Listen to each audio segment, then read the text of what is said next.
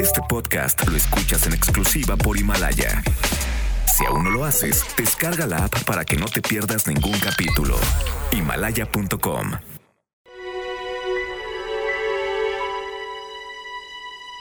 El 15 de febrero de 2017, Andrés Manuel López Obrador pronunció un discurso en Huizquiluca, en Estado de México, que hoy querría matizar a la luz de la matanza de 14 personas, incluido Santiago, un bebé de apenas un año en Minatitlán, Veracruz. Como seguro candidato presidencial, sus palabras salieron enérgicas de la boca después de que ocurrió un enfrentamiento en Nayarit entre presuntos miembros del cártel de los Beltrán Leiva y las Fuerzas Armadas. 14 personas fueron asesinadas, la mayoría jóvenes desde un helicóptero en una de las masacres más espectaculares en el gobierno pasado.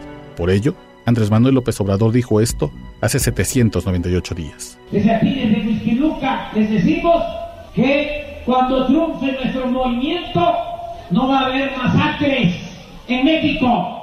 Se va a terminar con la guerra. Sin embargo, su predicción está lejos de ser cierta a cinco meses desde que inició su gobierno. Para evaluar sus palabras hay que tomar en cuenta los manuales del FBI sobre cuál es la definición de una masacre, es decir, la matanza de cuatro o más personas en un mismo evento dentro de un mismo espacio. Basándonos en eso, la primera masacre del sexenio ocurrió cuando Andrés Manuel López Obrador llevaba menos de 72 horas como presidente constitucional. El grupo que la perpetró fue el mismo que realizó la matanza en Minatitlán, el 3 de diciembre de 2018. En el primer día laboral desde que el tabasqueño tomó el poder, sicarios del cártel Jalisco Nueva Generación usaron sus vehículos para emboscar a agentes de la Fuerza Única Regional del Estado. En menos de cuatro minutos, con rifles de alto poder, los criminales dejaron tendidos seis cadáveres de policías en un camino rural en el municipio de La Huerta. Solo 22 días después de esa primera masacre, el sexenio de López Obrador sumó su primera matanza con un bebé entre los asesinados a Manzano a las 4 de la tarde del 25 de diciembre, mientras las familias mexicanas comían al recalentado de la Nochebuena, un grupo armado entró a una casa en Acapulco Guerrero y abrió fuego contra una familia. A Gabriel N., un niño de un año y ocho meses, sus asesinos le dispararon con toda la intención de acabar con su vida, según el peritaje del CEMEFO del puerto turístico, y junto con aquel bebé fueron asesinadas cuatro personas más. Una búsqueda hemerográfica realizada por este periodista concluyó que la cuarta transformación carga ya con al menos 36 masacres, basándonos en la definición del FBI, es decir, una casi cada cuatro días. Mataron a cuatro personas el 25 de marzo de este año en Salvatierra, Guanajuato, donde un comando armado tiró a matar a cuatro funcionarios municipales. Mataron a cinco personas el 23 de febrero pasado en Purépero, Michoacán.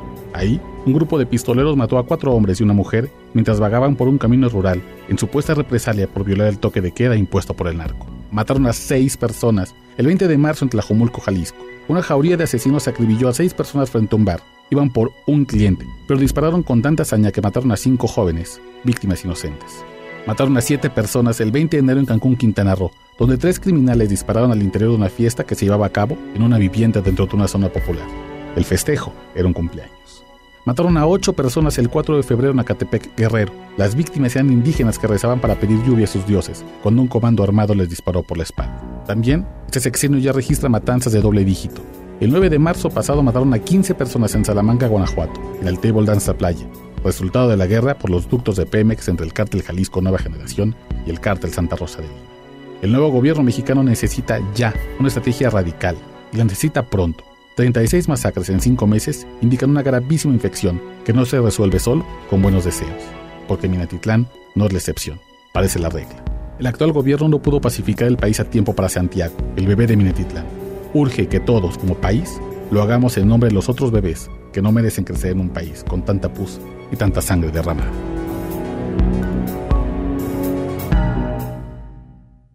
Este podcast lo escuchas en exclusiva por Himalaya. Si aún no lo haces, descarga la app para que no te pierdas ningún capítulo. Himalaya.com